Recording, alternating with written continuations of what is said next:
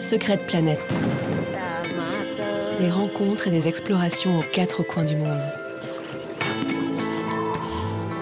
Expédition extrême. Trek au long cours. Immersion au sein de communautés traditionnelles ou au cœur de la biodiversité. L'agence Secrète Planète vous invite à voyager et à partager une expérience. Secrète Planète, les grands reportages. Épisode 3, le Pérou, sur le fil de la dualité andine.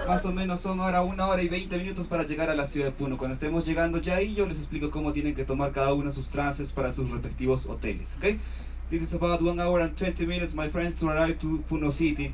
We are right there. I'm going to explain you how you have to take your transfers to your hotels. Les Indiens Quichua de l'île de Taquilé sont aujourd'hui 2000 à vivre d'agriculture et de pêche sur cette île de 6 km de long, perchée à 4000 mètres d'altitude, sur les eaux d'un bleu ardoise du lac Titicaca. Ok, amigos, entonces, una hora y 20 para el tiempo de la siesta. Siesta time. Le voyage commence à Puno, à plus de 1000 km de la capitale.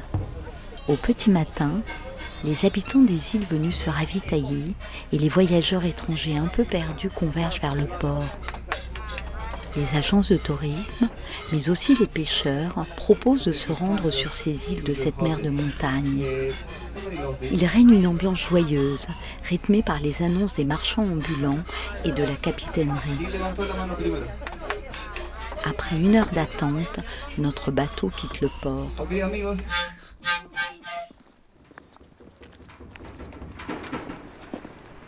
Pour rejoindre le village, je dois gravir 533 marches sur un chemin bordé de buissons et de senteurs. Je croise alors des femmes recouvertes d'un châle noir et d'un bonnet coloré et des hommes qui tricotent avec la gravité des moines copistes. L'île de Taquilé est réputée pour ses tissages, classés au patrimoine mondial de l'UNESCO depuis 2008. Plus que des textiles, les bonnets, les ceintures et le costume traditionnel sont un véritable langage qui traduit l'humeur du jour, le rang politique, la situation familiale ou le statut social de celui qui les porte.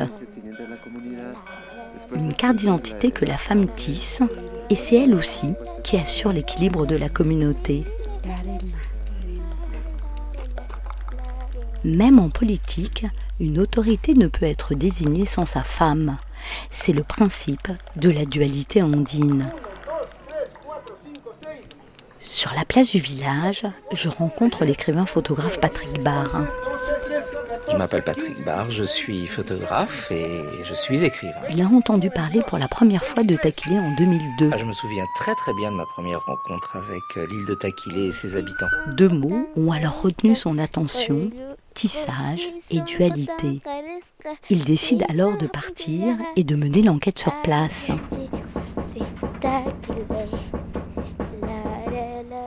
Il découvre alors le secret de Taquilé.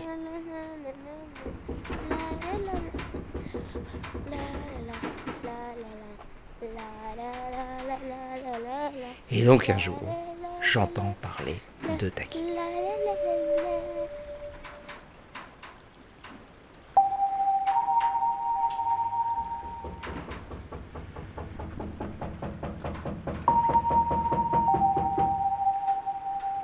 Qu'est-ce que c'est que le secret de Taquilé C'est quand on monte tout en haut de l'île, il y a un lieu sacré, avec un hôtel, euh, en chemin, et on doit s'y arrêter, on doit jeter une pierre, on doit jeter deux pierres, on doit jeter trois pierres, et si au bout de la troisième pierre, les pierres ne sont pas restées sur les autres pierres, si elles ont été rejetées, eh bien, Taquilé ne veut pas de vous. Et vous devez faire demi-tour et repartir. J'ai eu la chance que euh, les pierres m'acceptent. Ok, amigos, espero que les haya gustado el tour del día de hoy. Ah, Más o menos son ahora una hora y 20 minutos para llegar a la ciudad de Puno. Cuando estemos llegando ya ahí, yo les explico cómo tienen que tomar cada uno sus trances para sus respectivos hoteles. ¿ok? Je me souviens être monté dans un petit bateau de rien du tout, une coquille de noix, Et je me souviens d'un ciel immensément bleu et d'une mer. C'est drôle, j'ai dit la mer en parlant du, lac Titicaca, mais j'avais pas du tout l'impression d'être à 4200 mètres d'altitude. J'avais l'impression d'être effectivement, je sais pas, quelque part en Méditerranée. Il y avait des grosses vagues, il y avait beaucoup de vent. Et euh, on a commencé à voir apparaître un tout petit point noir au loin. Et puis, euh, au fur et à mesure qu'on s'approchait, j'ai commencé à distinguer des murets en pierre sèche. Et puis, euh, on est arrivé à vraiment un tout petit embarcadère. Et là, on a vu des gens avec des costumes colorés, avec des pompons de couleurs.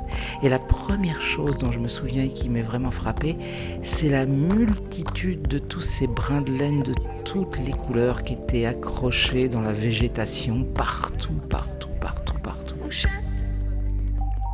Comme si quelqu'un avait euh, perdu des bouts de pelote de laine euh, au fil du temps.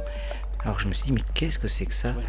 Où est-ce que je suis? Qu'est-ce qui se passe? Normalement, nosotros, eh, como autoridad, estamos esperando eh, las visitas que vienen. On suit la personne qui nous accueille et on arrive tout en haut de ce chemin. Alors on croise des femmes qui promènent des petits cochons en laisse, on croise des lamas, et puis on arrive en haut à un village, un village avec des, tuiles romaines, euh, des murs en pisé, chaulés, blancs, et une grande place avec des femmes en jupe avec ces, fichus noirs avec les pompons de laine colorés et euh, on ne sait toujours rien sur le, sens de ces vêtements. On nous accompagne jusqu'à une maison. Et là, un couple nous accueille. L'homme est en train de tricoter et d'ailleurs sur le chemin, on croise beaucoup d'hommes avec leurs aiguilles qui tricotent.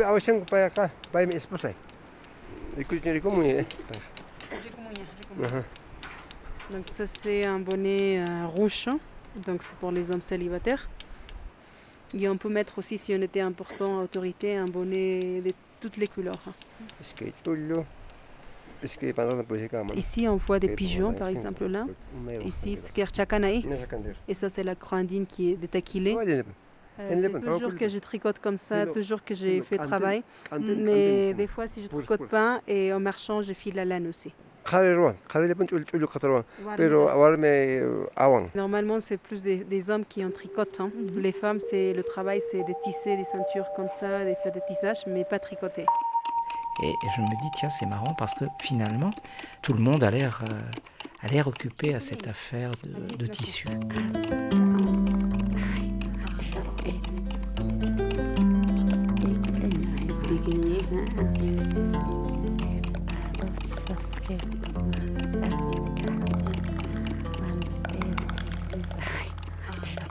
Il y a cette femme qui est euh, en train de tisser et effectivement on a l'impression qu'elle fait corps avec ses fils, avec ses nœuds, avec son tissage. Elle utilise par exemple, pour passer les fils, des os d'animaux qui sont des animaux à la fois familiers et symboliques de la cosmogonie andine, le lama, le condor. C'est tout un univers, c'est tout un monde qui doit être incorporé dans ce tissage. Mais en réalité, si je devais expliquer ce qu'elle fait, je ne dirais pas qu'elle est en train de tisser. Je dirais qu'elle est en train de raconter une histoire.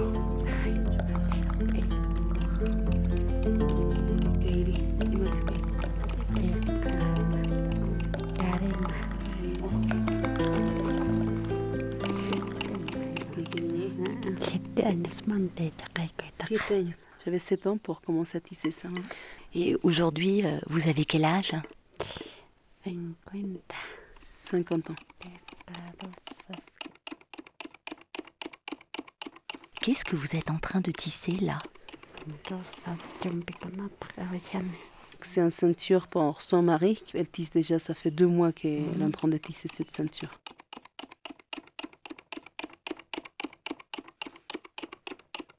Voilà, puis il y a votre petite fille qui est en train d'apprendre hein, en vous regardant.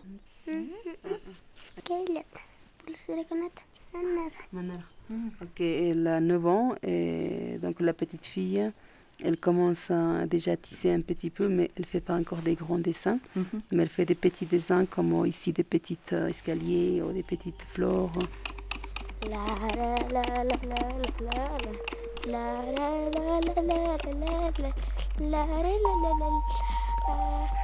Et j'arrive dans cette famille qui effectivement, lui et sa femme vont commencer à m'expliquer le sens euh, de ces bouts de laine qu'on voit partout, le sens de ces hommes qui tricotent, le sens de ces femmes qui tissent, et la façon dont finalement ces fils de laine relient entre eux les hommes et les femmes de Taquile.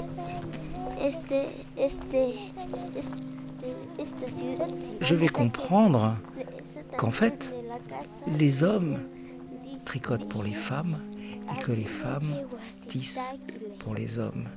Et je vais comprendre qu'en fait, l'homme et la femme ne sont pas considérés dans la cosmogonie andine comme des individus séparés, mais comme un ensemble, comme un tout, euh, qui est constitué de deux principes, le principe masculin et le principe féminin, dans la dualité, qu'on pourrait rapprocher du yin, du yang aussi, le soleil masculin, et puis la lune, qui est un, principe féminin.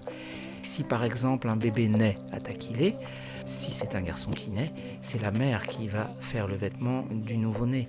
Mais si c'est une fille, alors c'est le père qui va s'atteler à, faire le vêtement de sa fille. Et ce vêtement, finalement, devient un langage. La façon dont vous êtes vêtu dit qui vous êtes, dans quel état d'humeur vous êtes. Un langage qui dit tout de l'intime. El taquileño que se pone a la derecha los pompones está demostrando a toda la gente que está feliz, es un día positivo. Ahora, si encontramos un taquileño usando su chulo a la izquierda, uy, Longtemps, on a dit que les civilisations andines ne connaissaient pas l'écriture, sauf qu'on a un problème. Le verbe écrire, kilka, en quechua, existe. On sait maintenant ce que désigne cette action. Ce sont les concepts énoncés dans les tissus quechua. Et donc, en réalité, on peut lire ces textiles, pour moi, on peut les qualifier de proto-écriture.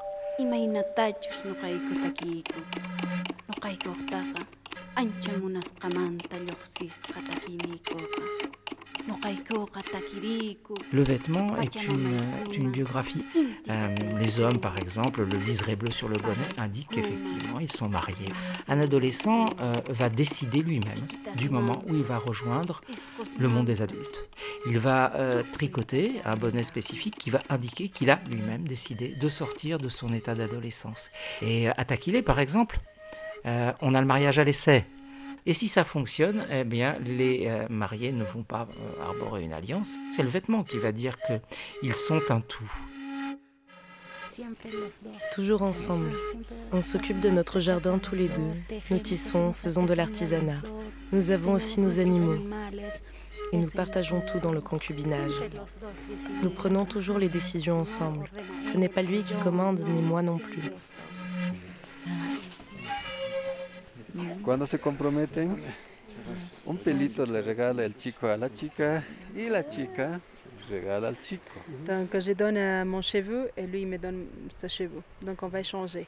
Et lui, il va attacher le cheveu de la fille dans sa, à l'intérieur des pompons. Et après, comme il y a une autre femme qui lui il drague avec une autre fille, s'il y a un cheveu là, il dit non, c'est pas, vous n'êtes pas célibataire à 100%. Quand las chicas llevan, hay un pompón que le ponen acá.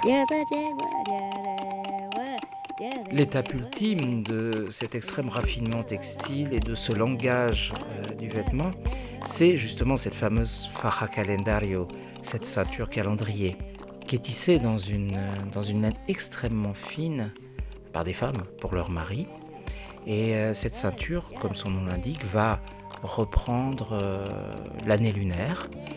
Elle va également reprendre des éléments biographiques du lignage du mari, et ce qui est intéressant, c'est l'envers de la ceinture, puisque cette ceinture a une face publique et une face intime, qui est faite de joncs mêlés des cheveux de l'épousé. Et la femme va, avec ses cheveux tissés, ceindre la taille de son mari. Et donc c'est quelque chose qui va euh, l'unir à celui qui porte la ceinture. Ils sont beaux tous les deux assis l'un à côté de l'autre.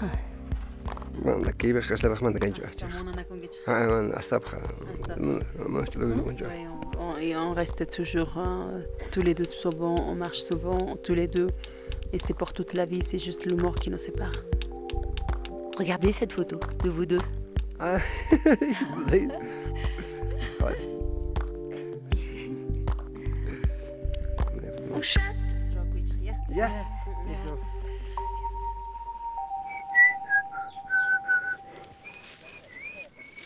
on a beau remonter en arrière, aussi loin qu'on peut, on va toujours retrouver euh, dans les Andes ces deux principes, cette dualité qui fait la complétude du monde.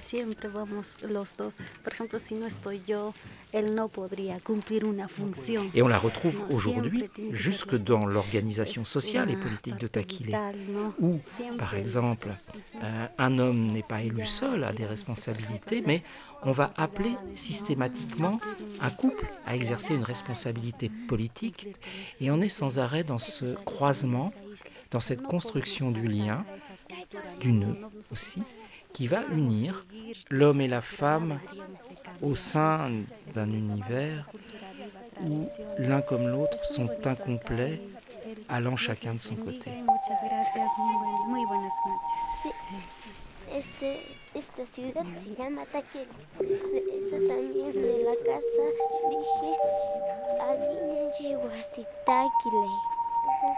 Quand on est un homme seul et qu'on marche sur les, chemins de Taquilé et qu'on croise euh, ces hommes qui tricotent pour leurs femmes et qu'on croise ces femmes qui tissent pour leurs hommes et qu'on marche avec son appareil photo, seul, il manque quelque chose justement parce que on n'est qu'une moitié du principe.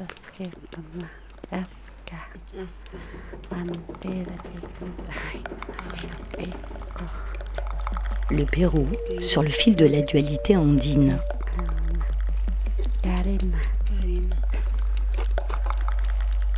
Un reportage d'Anne Pastor en compagnie de Patrick Barr, réalisé par David Rochier. Une production indigène pour Secret Planète. Retrouvez l'ensemble de nos voyages au Pérou à la découverte de la vallée sacrée, d'Arequipa ou des condors du canyon de Colca, de la montagne aux sept couleurs ou encore du lac Titicaca, sur le site internet de Tamera, l'activité dédiée au trek et au voyage d'aventure de Secret Planet. Secret Planète. Expédition, voyage d'aventure et de nature.